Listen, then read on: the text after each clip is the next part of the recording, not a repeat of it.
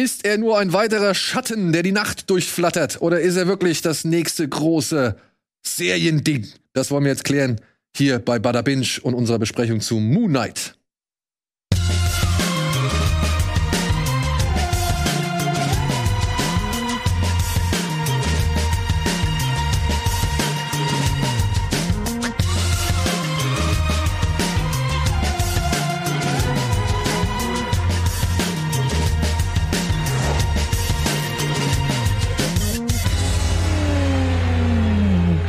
Weiß nicht, wie oft ich diesen Sound schon nachgemacht habe oder versucht habe, irgendwie gestisch zu imitieren. Gibt's da Keine schon eine Compilation?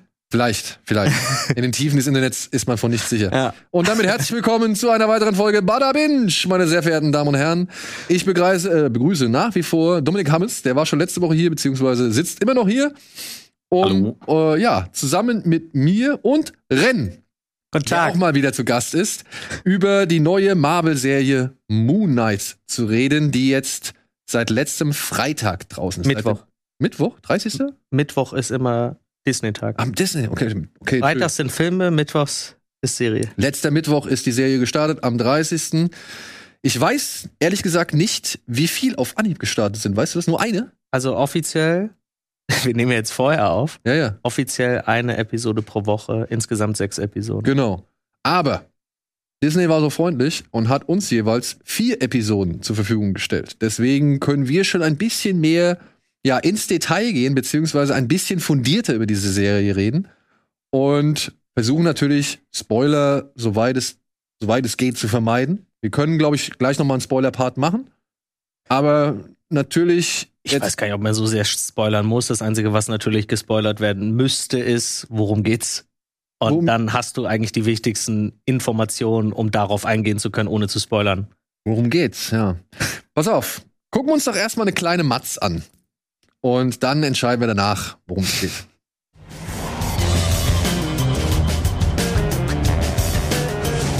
Oscar Isaac ist der Mondritter. Oder besser gesagt, Moon Knight. Allerdings ohne es selbst wirklich zu wissen.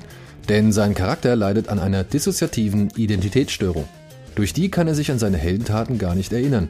Oder ob er jetzt Mark oder Steven heißt. Über Disney Plus könnt ihr die sechs Episoden ab jetzt wöchentlich sehen. Wir konnten schon in vier Folgen davon reinschauen und verraten euch jetzt, ob sich das Abenteuer lohnt oder ob das Ganze nur ein Memento mit Superkräften ist. So. Ja, was kann man noch sagen, ohne zu viel zu verraten? Kurz eine Frage. Kanntet ihr Moon Knight vorher? Habt ihr euch schon mal irgendwie mit den Comics auseinandergesetzt? Habt ihr von dem schon mal irgendwas gehört vorab? Ja. Ja? Also hast du die Comics gelesen? Oder? Ähm, nee, ich habe mich aber für Videos of Hero Flash halt sehr viel damit auseinandergesetzt, weil es ja schon viele im Aufriss waren, ah, wie kann das bei Marvel Cinematic Universe funktionieren, dieser Charakter? Und dann wollte ich natürlich wissen, warum sagen das so viele? Und dann habe ich mich natürlich reingelesen. Du? Dominik? Ja, Ich kannte ihn vorher definitiv. Ich habe auch einen Batzen Comics hier. Ich habe sie leider immer noch nicht gelesen. ähm, aber ich bin ein sehr großer Fan des Designs. Deswegen habe ich unter anderem die Comics damals gekauft. Und ähm, ja, wie das so oft so ist, ne? man kauft sich dann so einen Stapel Comics, auch wirklich original von den alten und dann aber auch so um die 2000er rum, so ein Run oder 2010er Jahre rum. Ähm, wie gesagt, muss ich noch aufholen, habe mich aber dann auch für äh, reine Kularaufzeichnungen und für heute ein bisschen eingelesen und fand immer interessant, dass wir hier verschiedene Persönlichkeiten in einem Held haben. Das gibt's nämlich so konkret, mindestens nicht so oft. Bei Comics kann ich nicht ausschließen, dass es der einzige ist, der es hat. Das gibt's bestimmt noch zwei, drei andere, aber es ist der einzige, der mir jetzt über den Weg gelaufen ist. Ich muss auch sagen- Finde ich das spannend. Ich muss auch sagen, klar, wir haben unsere Helden, die haben alle eine Geheimidentität oder beziehungsweise können nicht ganz kontrollieren, wann ihre zweite Persönlichkeit nach außen bricht, wie beim Hulk zum Beispiel oder so. Ähm, Genau. Aber eine, ja, eine Figur mit dissoziativer Identitätsstörung, schweres Wort, Ja. äh, die halt dann wirklich gleichzeitig der Avatar ist für einen ägyptischen Gott. Das habe ich halt wirklich selten gehabt. Also kurz noch mal einmal zur vielleicht ganz groben Geschichte. Es geht hier um den Museums-Souvenirshop-Mitarbeiter Stephen Grant. Der merkt in seinem Leben, ist irgendwie nicht alles gerade und grün. Er fühlt sich irgendwie hier und da verpflichtet, die Nacht durchzumachen, beziehungsweise wach zu bleiben oder hat halt Probleme einzuschlafen.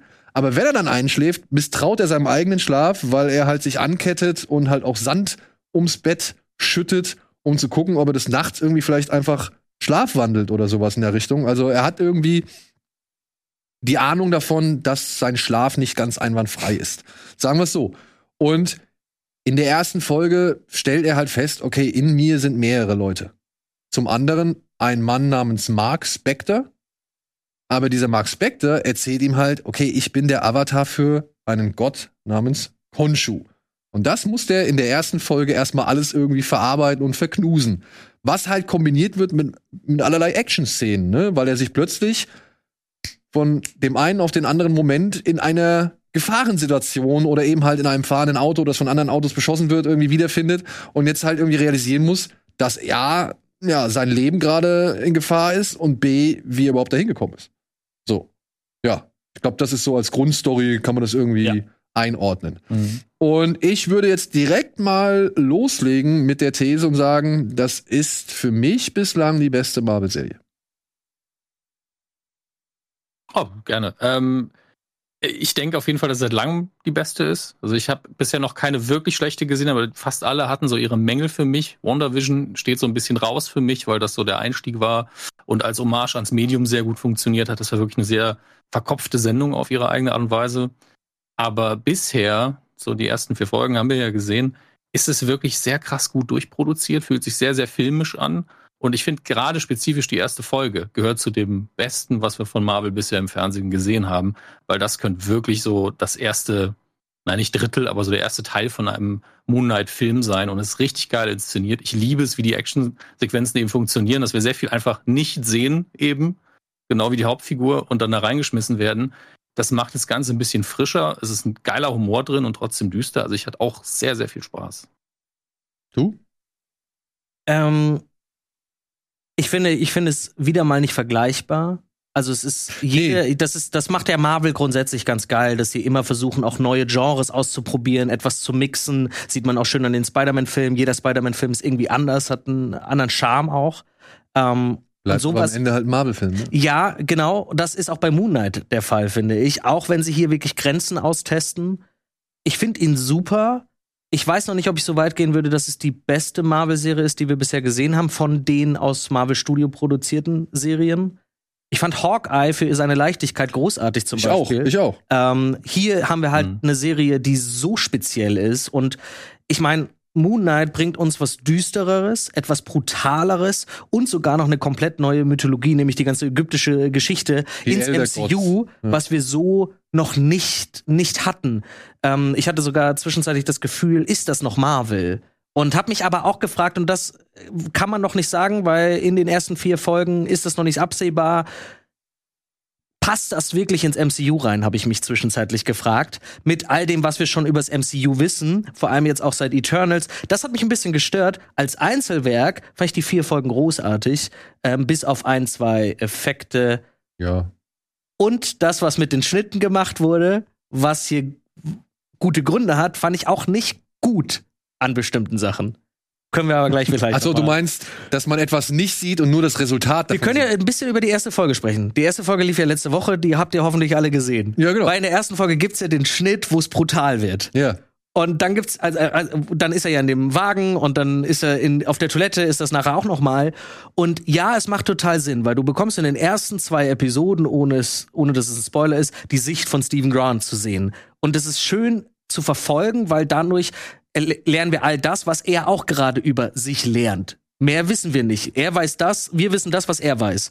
Das ist geil. Aber mich hat es schon hm. gestört, dass man vor allem bei diesen brutalen Szenen, wo wir das erste Mal wirklich viel Blut auch sehen, ähm, für Marvel-Verhältnisse vor allem, wegschneiden. Das macht Sinn in diesem Fall aber es hat auch so ein bisschen was von, wir können hier nicht weitergehen, weil, ne, sonst R-rated und deshalb müssen wir hier schneiden. Ist eine coole Lösung, aber jetzt, wo selbst bei Disney Plus in den USA Daredevil ungeschnitten online gestellt wurde, müsste das doch eigentlich möglich sein, dass auch Marvel jetzt solchen Inhalt bei Disney Plus droppt. Ja, oder dass Serien wie Pam und Tommy halt entsprechenden Penis zeigen. Ne?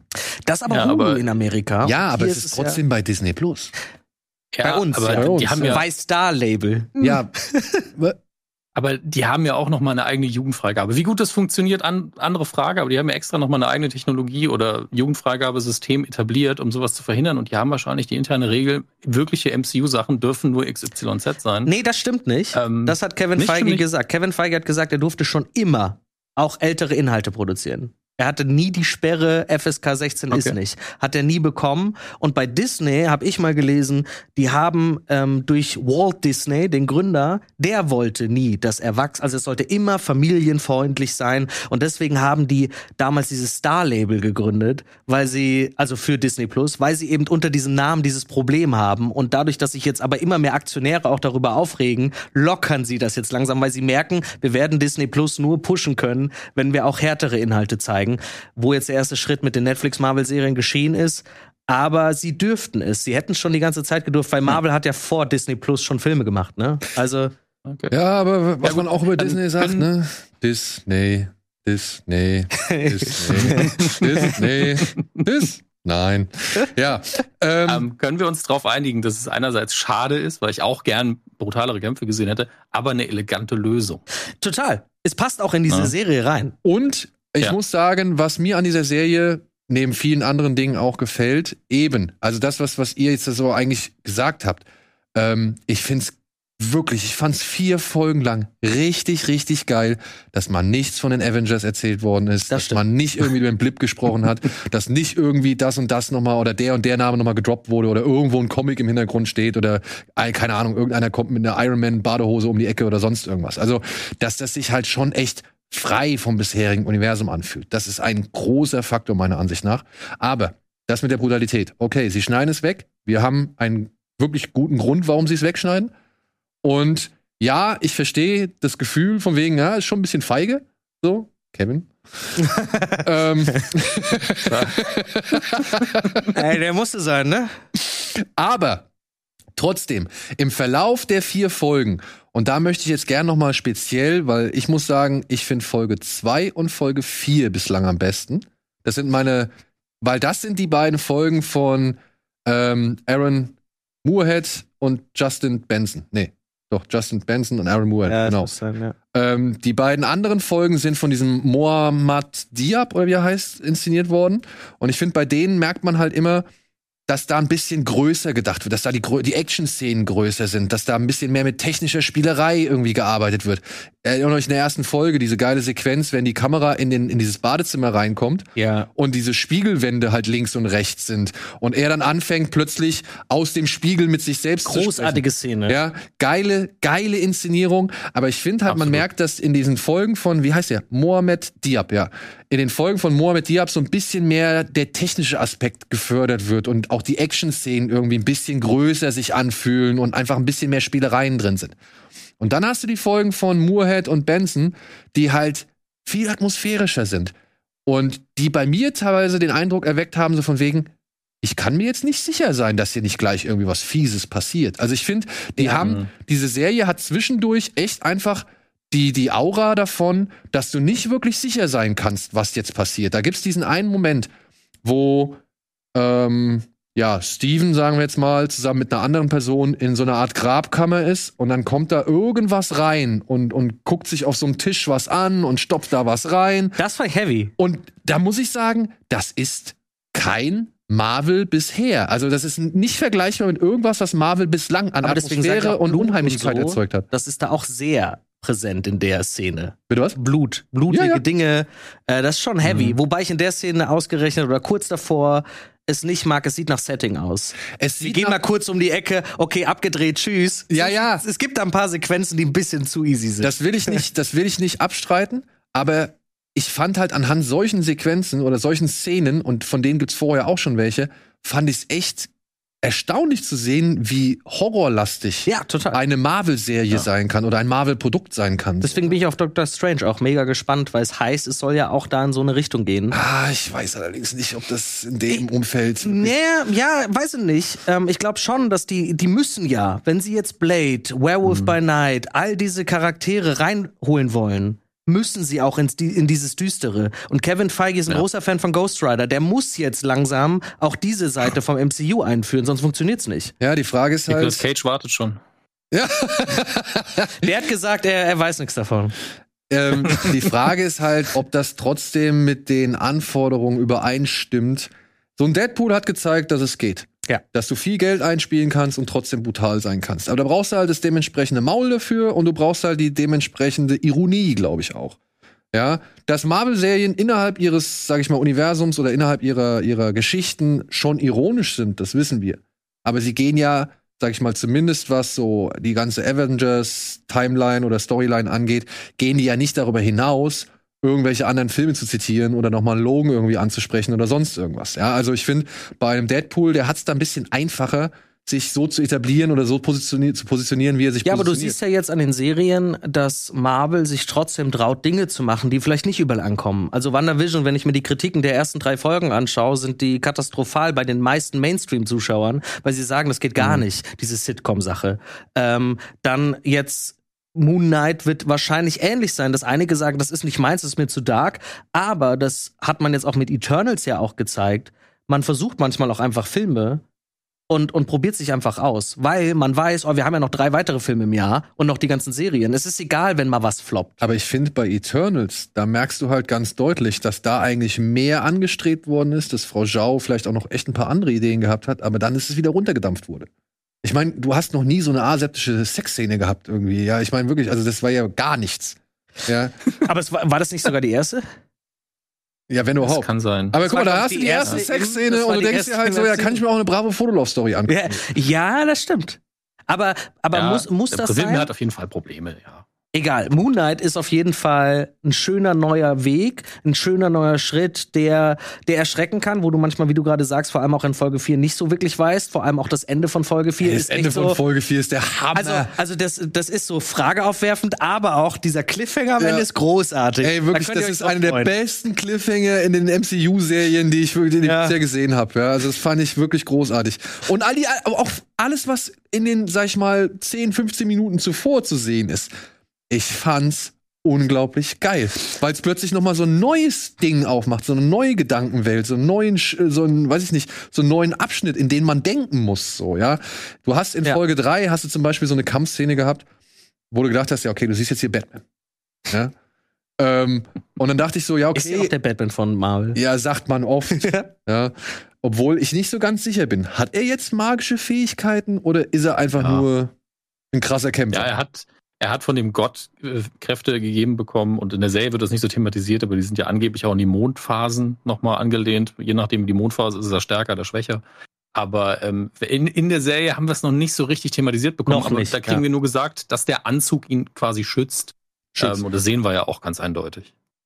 Wobei die Serie, das, was ich, also es ist ja mal wieder eine Origin Story. Was ich aber hier Mhm. schön finde, ist, also erstens sind sie doch, haben sie sehr viel aus den Comics genommen, also von seiner Origin. Die wird uns ja aber nur so nebenbei erzählt. Was ich sehr gut finde, weil Steve Grant, den wir ja im Mittelpunkt erleben, der weiß selber nicht, wo er herstammt und wer er ist und bla. Und so, so erfahren wir ja Stück für Stück, was ist eigentlich passiert.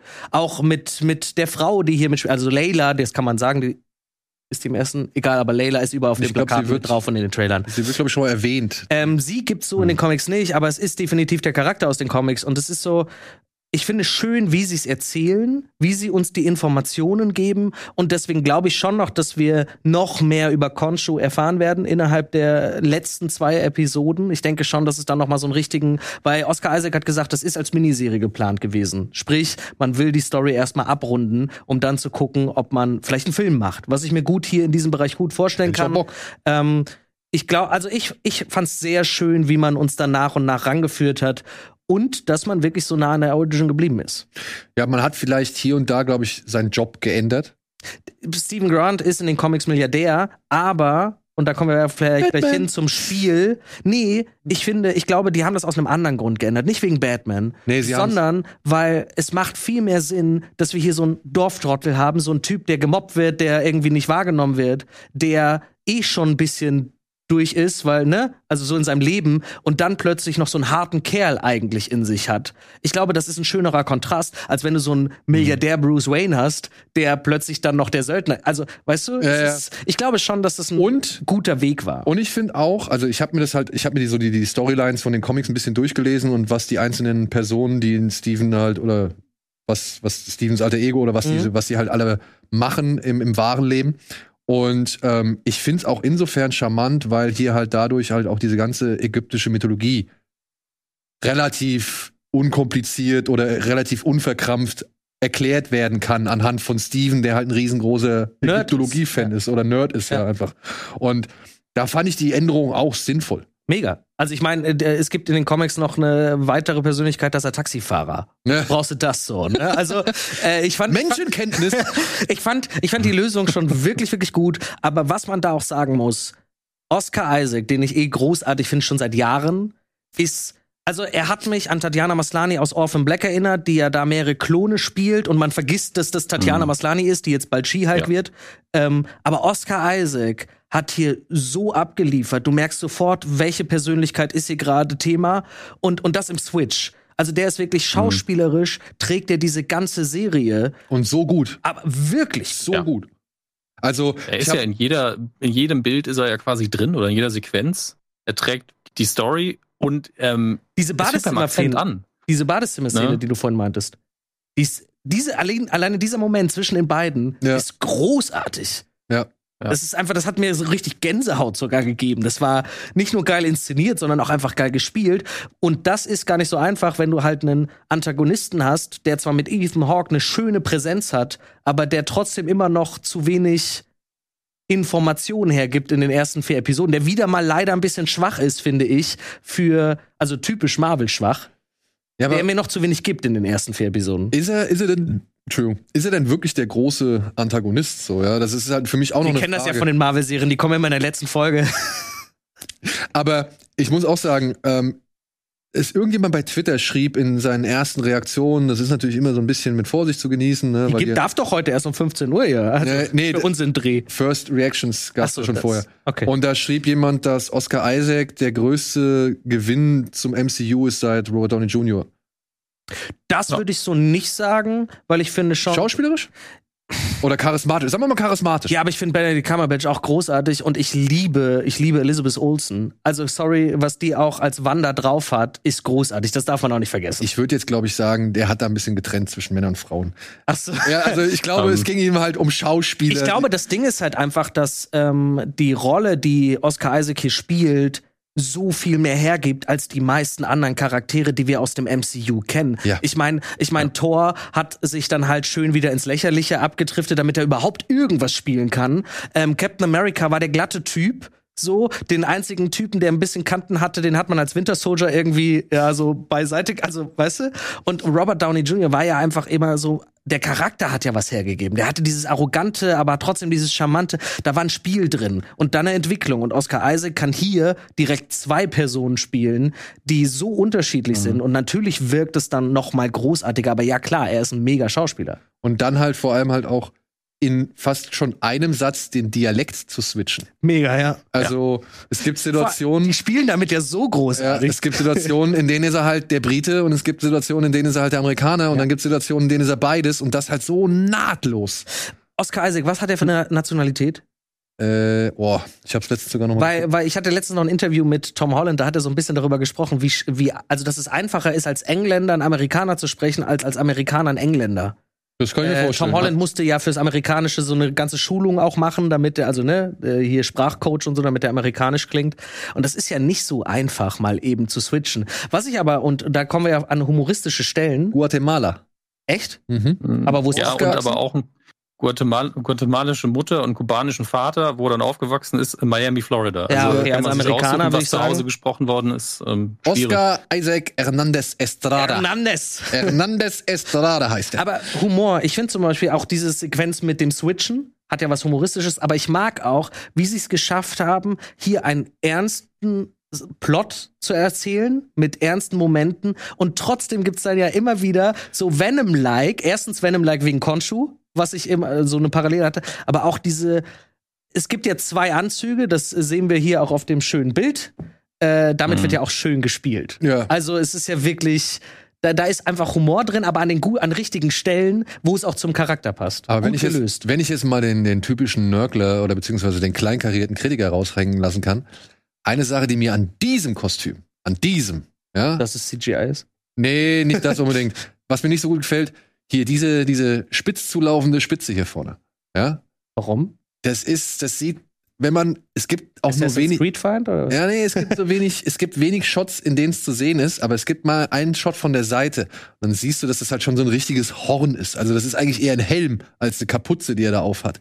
Und ich finde es halt ein bisschen schade, dass der Eindruck, von wegen, dass die Kapuze einfach nur in die Stirn reinfällt, dass der halt so künstlich erzeugt worden. Ach so. Ist einfach ein kleines da finde Detail. ich schlimmer, dass die CGI teilweise. Nicht Und die wird wahrscheinlich auch in der Serie nicht unbedingt besser. Man hat zwar geschrieben bekommen, Folge Mhm. 4 ist definitiv noch nicht fertig. Das sieht man auch. Finde ich aber immer wieder lustig. Ich liebe es, wenn Folgen vorab nicht fertig sind für euch da draußen. Da läuft zum Beispiel ein Käfer, der ist noch nicht fertig animiert. Das ist super witzig. Ja, oder man sieht in der Wüste zum Beispiel die Greenscreens Ja, da hinten oder beziehungsweise geil. Hintergründe, die halt noch nicht animiert worden Ja, sind. ja, ja. Das äh, bin ich auch gespannt. Ich fand die CGI-Effekte, wenn wir mal darauf zu sprechen kommen, stellenweise halt, man merkt genau, wann eine Stagecraft-Sequenz anfängt und, und äh, dass sie halt auch dann eine Stagecraft-Sequenz ist. Ja, das ist gerade in der ersten Folge mit dem Auto, Mhm. da merkt man das halt einfach. Und ja, ich denke mal, die werden auch von Folge zu Folge, von Film zu Film, von Serie zu Serie, werden die besser. Das wird alles noch. Du merkst noch, dass die im Lernen sind. Genau. Und, und dementsprechend fällt es meiner Ansicht nach noch ein bisschen stärker auf. Aber es ist schon gut gemacht. Ich will das gar nicht schlecht reden. Es fällt halt nur halt einfach auf. Definitiv. Aber ich glaube, ich glaube auch, ganz kurz noch, die müssen, die haben ja ein Budget im Normalfall von einem Film und müssen das auf einen äh, sechsstündigen Film ausweiten. Ja. Und ich glaube, das müssen die noch so ein bisschen lernen. Wie geht man damit um? Wie kriegt man das am besten dann hin? Und es ist halt einfach peinlich, wenn du halt wirklich siehst im Auto, das ist keine echte Welt da, also im Hintergrund. Das Ja. ist schon kacke. Ja, also ich krieg leider immer mal wieder mit, ähm, das ist so- ein Terminproblem, dass Marvel irgendwie ein bisschen viel Zeitdruck auf die Ja. CGI-Studios ausübt zum Teil. Und natürlich kannst du innerhalb von einer komprimierteren Zeit nicht so geile Sachen schaffen. Da ist das Geld dann auch egal, weil du kannst nicht zehn Leute an dem gleichen Bild äh, arbeiten lassen. Und dann ist der Zeitdruck natürlich einfach das, was es so ein bisschen killt. Und wenn man Marvel ist und einfach im Jahr tausend Produktionen raushaut, wird es irgendwann dünner. Und das Ja, fällt halt mittlerweile auf. Klar, weil, weil wir verwöhnt sind und weil wir natürlich auch manchmal sehen, oh, das ist besser. Und äh, ich meine, muss man nicht groß drüber nachdenken, wenn man einen Film von vor zehn Jahren guckt mit viel CGI, dann sieht das heute jeder, weil man ein geschulteres Auge hat. Ich denke mal an. Spider-Man, wo sie, wo sie nach Kinostart von No Way Home noch den Film ausgetauscht haben, weil sie Szenen angepasst haben. Ach, haben sie? Ja, zum Beispiel die Szene, wo ähm, Osborn das erste Mal so richtig mit Gesicht zu sehen ist. Das war bei der Ursprungsaufführung noch sehr animiert, Mhm. so reingeschnitten. Die spätere Fassung sieht besser aus. Okay. Das äh, wurde damals schon berichtet. Man sieht das jetzt auch in der Endfassung, die man kaufen kann. Aber ja, da haben die noch nach Kinostart. Aber das äh, haben sie, glaube ich, schon öfter mal gemacht. Bei Black Panther, meine ich, war da auch mal irgendwas. ist jetzt auch zum Beispiel einfacher, vor allem bei so Serien. Äh, Disney Plus kann einfach nachträglich noch sagen, wir verändern das jetzt einfach, ähm, laden das neu hoch.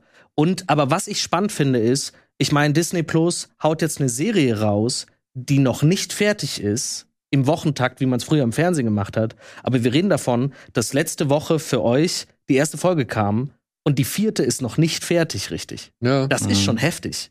Also, Oder halt ein Zeichen dafür, dass man vielleicht jetzt doch nicht so viel Content hat, wie man vielleicht bräuchte, um halt einen guten Fluss auf dem Streamingdienst zu ähm, gewährleisten. ich glaube, und jetzt halt auch die Zeit hat, um dann eben die Leute daran arbeiten zu lassen. Was ist, also ich meine, was haben wir, welche Projekte dürften jetzt gerade so wirklich in der Finalisierung Naja, sein? bei Moon Knight war das Problem, dass Miss Marvel eigentlich ursprünglich geplant war, um als erstes zu kommen. Die sollte ja eigentlich letztes Jahr kommen. Dann Ja, haben stimmt, sie aber noch auch. Nachdrehs gehabt und haben sich entschieden, okay, wir schaffen es nicht, Miss Marvel früher rauszubringen. Gleichzeitig wurde ja The Marvels auf nächstes Jahr verschoben, deswegen mussten sie Miss Marvel nach hinten schieben.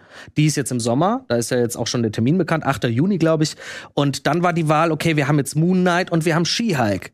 She-Hulk ist aber noch so weit weg wohl angeblich von der, also der Dreh ist wohl fertig, aber die, die Effekte sind noch sehr weit von fertig weg. Und deswegen hatten sie nur die Wahl, entweder gar nichts oder Moon Knight. Weil sie haben ja dieses Jahr eigentlich noch das Weihnachtsspecial. What If Staffel 2 kommt auch noch. Und dann wird immer noch gemunkelt, dass angeblich auch dieses Jahr noch der Halloween-Film kommen soll. Ja, Die haben, Zeit, die haben Zeitdruck, aber ich glaube, dass die das wöchentlich rausbringen, ist reine Taktik. Nicht nur, weil sie weniger haben, weil die haben immer mehr Content. Du siehst, dass Miss Marvel gleichzeitig mit äh, Obi-Wan Kenobi laufen wird. Aber ähm, Obi-Wan Kenobi startet am 25. Mai, Miss Marvel startet am 8. Juni. Das heißt, die überschneiden sich ja wöchentlich auf jeden Fall.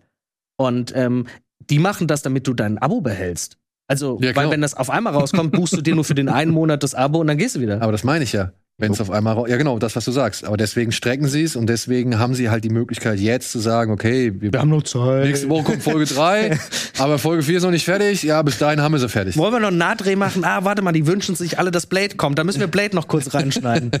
Ja, aber die sollen sich jetzt nicht, die sollen sich jetzt nicht übereilen. Genauso bei den Star Wars Serien. Die sollen ihren Scheiß Ja. richtig schön vernünftig zu Ende machen. Denn ich finde, Moon Knight zeigt halt, wenn man da eine Idee hat, wenn man da irgendwie, ja, weiß ich nicht, die Leute auch mal eher so machen lässt, wie sie halt normalerweise machen. Ich war ja damals echt sehr überrascht, dass Aaron Moorhead und äh, Justin Benson, dass die es halt von ihren Independent Science-Fiction-Filmen, die auch immer ein bisschen härter waren, immer ein bisschen auch mit Horror-Thematiken gespielt haben, dass die jetzt zu Marvel gehen.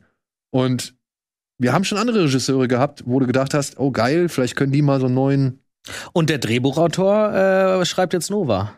Ja? Ja, der macht jetzt äh, das nächste Marvel-Projekt. Also, und der hat ein gutes, äh, der hat eine gute Story abgeliefert. Ja, also, aber ne, man war immer so, ich war ein bisschen vorsichtig, was das Ausleben gewisser Talente bei Disney oder gerade im Marvel-Universum angeht, so, ja. Und ich finde Ja, aber hier, Siehe Kenneth Brenner in Tor 1. Also ich weiß ehrlich gesagt nicht, also das, ich will nicht sagen, ich hätte es machen können, aber es hätte auch irgendjemand anders machen können. ja, oder Guy gesagt, Ritchie okay. mit Aladdin, so, jetzt mal ehrlich. Oh Gott. Ja, also ob den Guy Ritchie gemacht hätte oder keine Ahnung, äh, Baz Mann. Luhrmann oder so. Sherlock, ey. Ja, das, das, das, das ist doch, also finde ich, sieht man nicht so stark.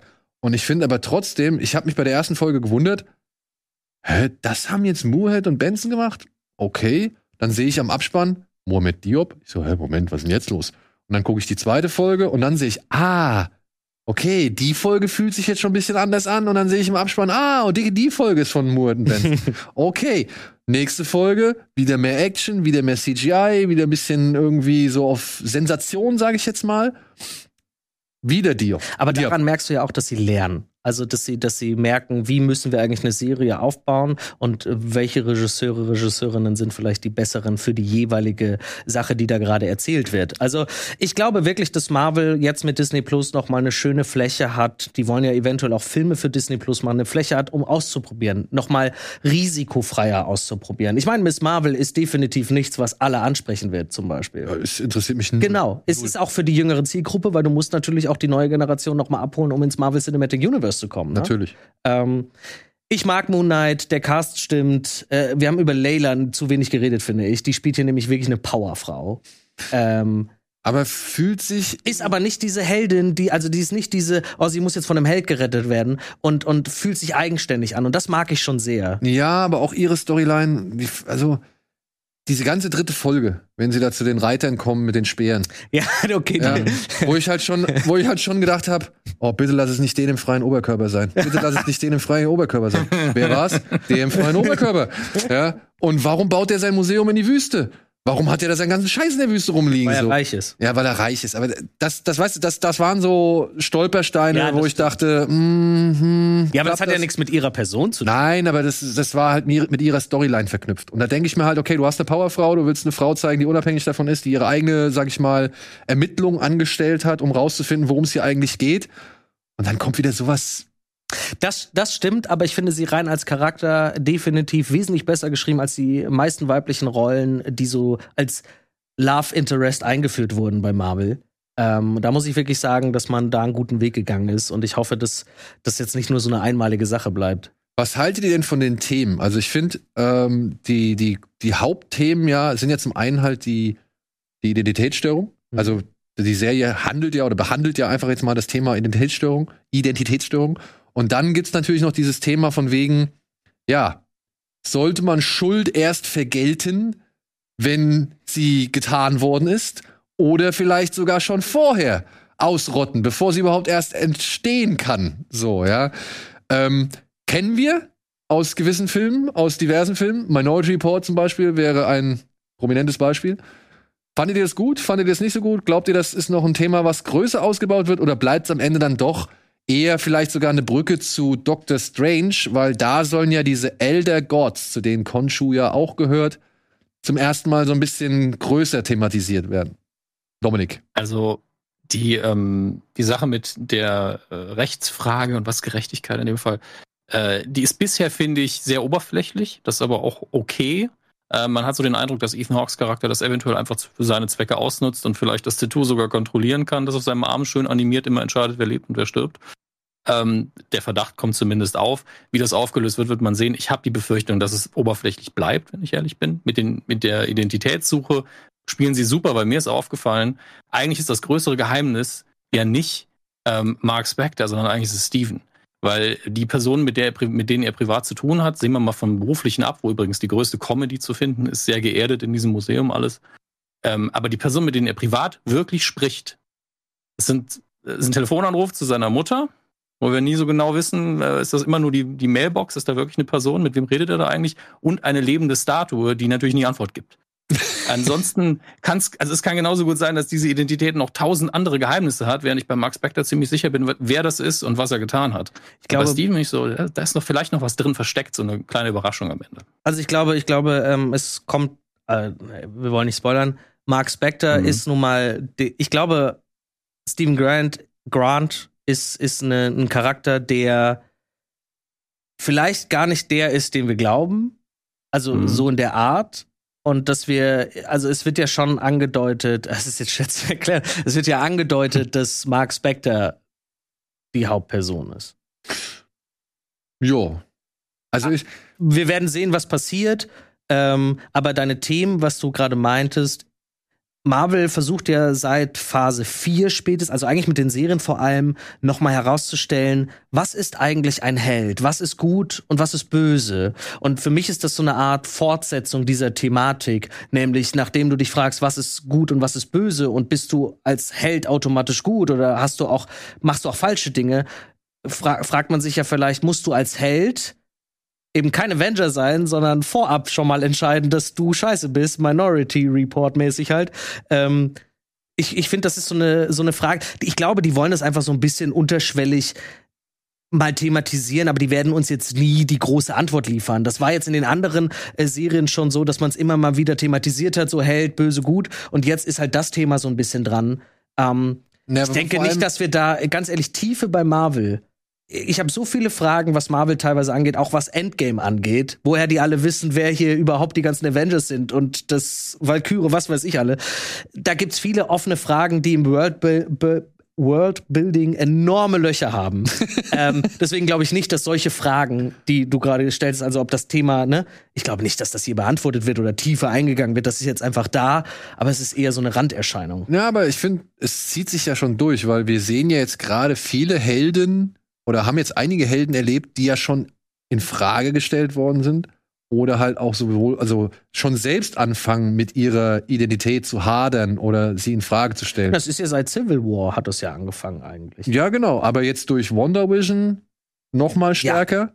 durch auch Captain America, äh, durch durch Winter Soldier und Falcon, ja, äh, fand ich das noch mal stärker. Und ich finde halt auch ein Hawkeye, ja, hat sehr und das meine ich jetzt aber auch nur für Marvel-Verhältnisse, hat schon, ja, mal ein bisschen direkter, mal ein bisschen länger darüber, ich will jetzt nicht sagen philosophiert, aber zumindest nachgedacht, ähm, wie es ist, ja, wirklich mit all diesen Opfern zu leben, da die man im Laufe dir. der Missionen schon irgendwie, sag ich mal, auf dem Kerbholz hat, beziehungsweise die man zu verantworten hat.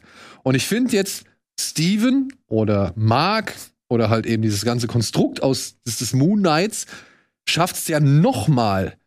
Weißt du, also so eine Wonder Vision, die muss ja offiziell zu der, wie heißt die Witch werden, zu der Scarlet, Scarlet Witch werden, um halt so ein bisschen zu vermitteln, dass die jetzt böse ist. Ja? Oder dass die jetzt halt einfach nicht der äh, äh, ähm, nicht der Charakter ist, der im Infinity War mitgekämpft hat oder mit dafür gesorgt hat, dass die Steine halt irgendwie jetzt alle zerstört werden. Und bei Falcon in the Winter Soldier hast du den geturnten Bösewicht und den irgendwie abtrünnigen Regierungsmitarbeiter, die halt irgendwie so ihre Einheit formen. Und bei Hawkeye hast du den Alten, den Veteranen, der halt schon sich so in Frage stellt. Und hier hast du aber tatsächlich eine Figur, die halt wirklich mehr geteilt ist. Also die das alles in sich schon direkt in sich vereint, ohne irgendwie eine große Identität anzunehmen, um halt diesen Zwiespalt vielleicht auch darzustellen. Weißt du, also ich finde das schon ein spannendes Ding. Definitiv. Weil, weil ähm, Oscar Isaac auch gesagt hat, seine Vorbereitung ähm, bestand vor allem daraus, dieses Buch A Fractured Mind zu lesen, wo es darum geht, dass ein Typ halt auch so eine Identitätsstörung hat oder multiple Persönlichkeiten, irgendwie George Bush berät oder sonst irgendwelche großen Namen, aber halt dann irgendwie feststellen muss, äh, irgendwie fehlen bei mir gewisse Abschnitte. Ich weiß nicht, wo die herkommen. Und dann geht er halt in Therapie und stellt halt fest, oh, da ist ja noch jemand. Oh, da ist ja noch jemand. Und da ist ja noch jemand. Ja, und das soll wohl, wenn ich es richtig verstanden habe, schon auf ähm, realen Erfahrungen basieren. Und ich finde gut, wie, wie Isaac sich, sag ich mal, wie ernsthaft sich Isaac mit dem Thema dann auseinandersetzt. Ich glaube, du musst sowas auch einbauen ins MCU grundsätzlich, damit, damit du eben auch noch mehr Realismus da wieder reinbekommst. Ähm, weil ich meine, die müssen sich ja gerade in Phase 4 komplett neu erfinden eigentlich. Ja. Das weiterentwickeln, was großartig geendet ist. Und, und dann ist es natürlich wichtig, auch das Bodenständige. Deswegen habe ich vorhin gemeint, Hawkeye ist für mich eine leichte, großartige Serie, aber vor allem auch wegen Clint Barton, weil Jeremy Renner hier endlich seinem Charakter noch mal so richtig Endlich was mit, ja, mitgeben konnte, was ich mir viel, viel früher gerne gewünscht hätte. Und, und das, da- das gibt schon so ein, so ein neues, schönes Feeling ins MCU. Ja. Aber wir sind uns jetzt doch schon ein. Also ich, wie gesagt, mir gefällt die Serie von ich den. habe richtig Bock auf äh, Folge 5, Folge 6 und auf ein Zusammentreffen von Blade, Werewolf und gib mir alle dunklen Charaktere mit Moon Knight zusammen. Aber dann möchte ich bitte auch Blut und Action sehen, wie Moon Knight da so ein, wie nennen die sich? Hier diese Hunde? Die Hunde hier, äh, ja, von den Ägyptern, wie heißen die? Ach, ach so, ja. Äh, Schakale. Schaka- Schakale, Ja, ja, genau. Schakale, das ja. möchte ich sehen. ja, So, dann bin ich glücklich. Dann bin ich ein glücklicher Marvel-Fan. ich auch. Also wenn, wenn, der, wenn die Serie es schafft, noch mal hier und da ein, zwei Gewaltspitzen zu setzen, die echt unnatürlich sind für, für Marvel bislang, ähm, bin ich sehr dankbar. Aber ich muss auch sagen, ich bin jetzt an sich schon dankbar aufgrund der Atmosphäre, der Ja. Unberechenbarkeit und aufgrund des Hauptdarstellers. Besser wird's dieses Jahr nicht mehr bei Disney. Die nächsten Marvel-Serien dieses Jahr, da sehe ich jetzt gerade nicht den großen Sprung. Nee, ich glaube auch nicht. Also Moon Knight habe ich wirklich am meisten erwartet für dieses Jahr, was Serien angeht. Ja. Was sagst du? Ich bin äh, völlig begeistert. Ich habe gar nicht realisiert, dass wir nur sechs Folgen haben, bis ihr es heute erwähnt habt. Deswegen bin ich jetzt fast schon ein bisschen traurig, aber Ja. ich kann es ja noch mal von vorne gucken. Das ist das Schöne. Und einen Mann haben wir noch nicht erwähnt heute, der ganz wenig nur vorkommt. Und das ist die Stimme von Conchu. Und das ist F. Mary Abraham. Ja. Und der macht so einen tollen Job. Also ich meine, ihr guckt es vielleicht hinterher auf Deutsch, aber wenn ihr es auf Englisch guckt, das ist ja sowieso eine Hollywood-Legende, der Mann. Aber dieser trockene Humor, diese schöne, tiefe Stimme, die dann ab und zu einfach nur sagt, oh, der Idiot hat wieder übernommen. Ja, da, da habe ich Das, ist einfach wirklich, das ist dieser Humor, den ich Spaß. meinte. Der ist großartig, ja, ja. Ja. Außer, außer vielleicht Conchu selbst. Also ich musste manchmal schon ein bisschen an Death Note denken. So.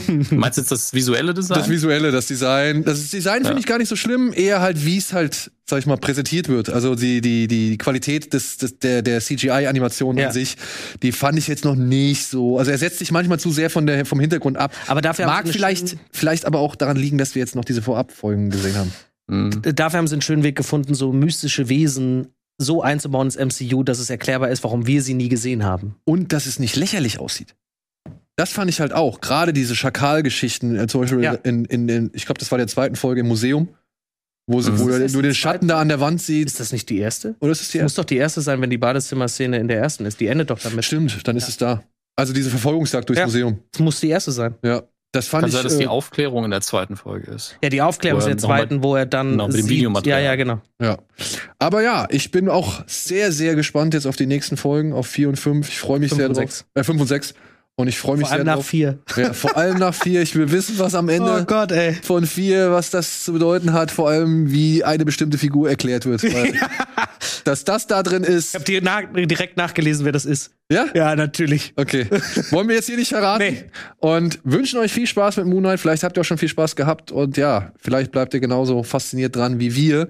Und ansonsten sehen wir uns wahrscheinlich dann auch nächste Woche wieder. Vielen Dank, Ren. Danke für die Einladung. Vielen Dank, Dominik. Und äh, War schön hier zu sein. ja, Verzögert. bis zum nächsten Mal. Macht's gut. Tschüss. Tschüss.